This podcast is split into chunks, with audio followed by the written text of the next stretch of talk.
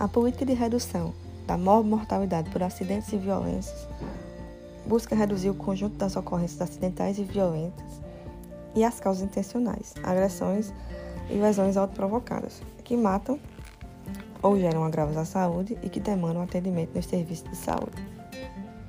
A violência é uma ação realizada por indivíduos, grupos, classes ou nações que ocasiona danos físicos, emocionais, morais e ou espirituais, a si próprio ou a outros. No caso de crianças, no que tange à violência doméstica, ela vem enquadrada como maus tratos físicos, abusos sexuais e psicológicos, negligência e abandono.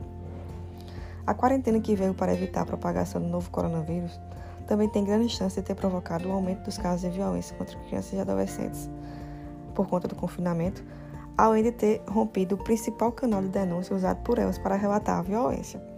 No caso, lá na escola, o professor e o diretor. O professor pode perceber esse tipo de situação através de uma marca física, mudança no comportamento ou até mesmo a própria denúncia feita pela criança, embora essa última seja mais difícil por conta do medo que a criança carrega. Existe um projeto de lei 4181 de 2020 que determina que o curso de formação de professores inclua conteúdos programáticos, treinamento e de orientação para que haja uma melhor identificação de sinais de violência contra crianças e adolescentes.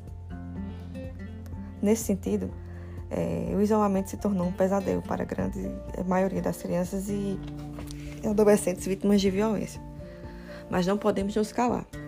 Caso haja alguma suspeita, deveremos fazer uma denúncia através do Disque 100 ou acionar diretamente o 190, a polícia. O importante é evitar que esse problema cresça ainda mais perante esse período que estamos vivendo, com as crianças isoladas e sem frequentar a escola.